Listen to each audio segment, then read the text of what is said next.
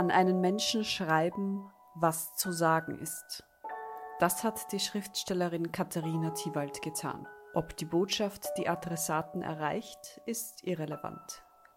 Fünf Weihnachtsbriefe als Konfrontation. Brief 3 Sehr geehrte Frau Dr. Ranke Heinemann, nachdem ich es verabsäumt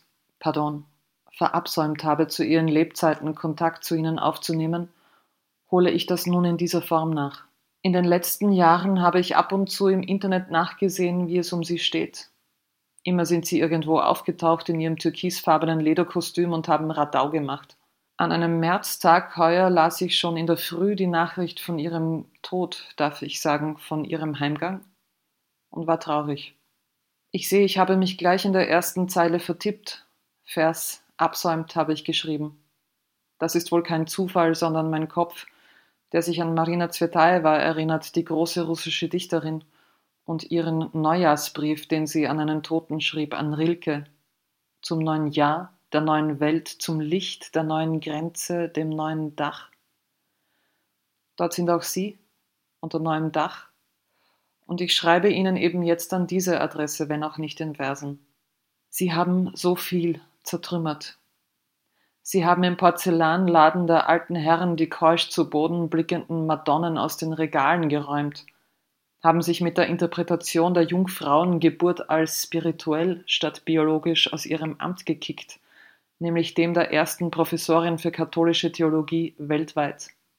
Vor allem haben sie in stechender und bestechender Klarheit hergeleitet, welche historischen Wurzeln die Sexual- und damit die Frauenfeindlichkeit in der katholischen Kirche hat. Und dennoch gehörten, gehören sie nicht zu jenen, die sich achselzuckend in das jetzt so verbreitete westliche Schema fügen, in dem Gott nichts verloren hat, weil es als geradezu lächerlich gilt, an ihn zu glauben. Gerade eben habe ich noch einmal ihre Biografie gelesen, die Werner Alberts über sie geschrieben hat, ein relativ dünnes Buch mit ein paar Schwarz-Weiß-Fotografien, aus dem sie in allen Farben herausleuchten. Was mich besonders berührt hat, war eine Feststellung, die Sie offenbar wiederholt gemacht haben. Sie haben zwar mit allem aufgeräumt, was zu traditionellen Vorstellungen gehört. Was Weihnachten betrifft, bedeutet das kein Adventkranz, kein Weihnachtsbaum, alles, was sich meine atheistischen Freunde durchaus aufstellen. Sie sind aber fest in ihrem Glauben geblieben daran, ihren Mann in der Welt nach dieser wiederzusehen. Eine ihrer berührendsten Aussagen ist diese Ich weiß, dass es Gott gibt, und wenn ich ihn kennen würde, könnte ich ihn vielleicht auch lieben, aber ich kenne ihn nicht und so liebe ich nur Edmund. In seinem Nachruf auf sie, der in der Zeit erschienen ist, schreibt Raul Löbert, wie sie ihn wegen eines Problems mit dem Computer anriefen, wie sie ihm etwas zeigen wollten, in ihrem Arbeitszimmer nach einem Buch suchten und dann aber auswendig Descartes zitierten.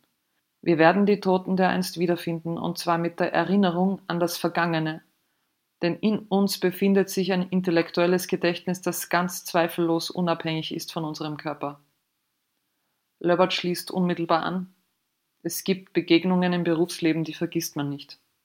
Darf ich Sie ganz zart und vorsichtig fragen, liebe Frau Ranke-Heinemann, ist es so gekommen, wie Sie es sich vorgestellt haben?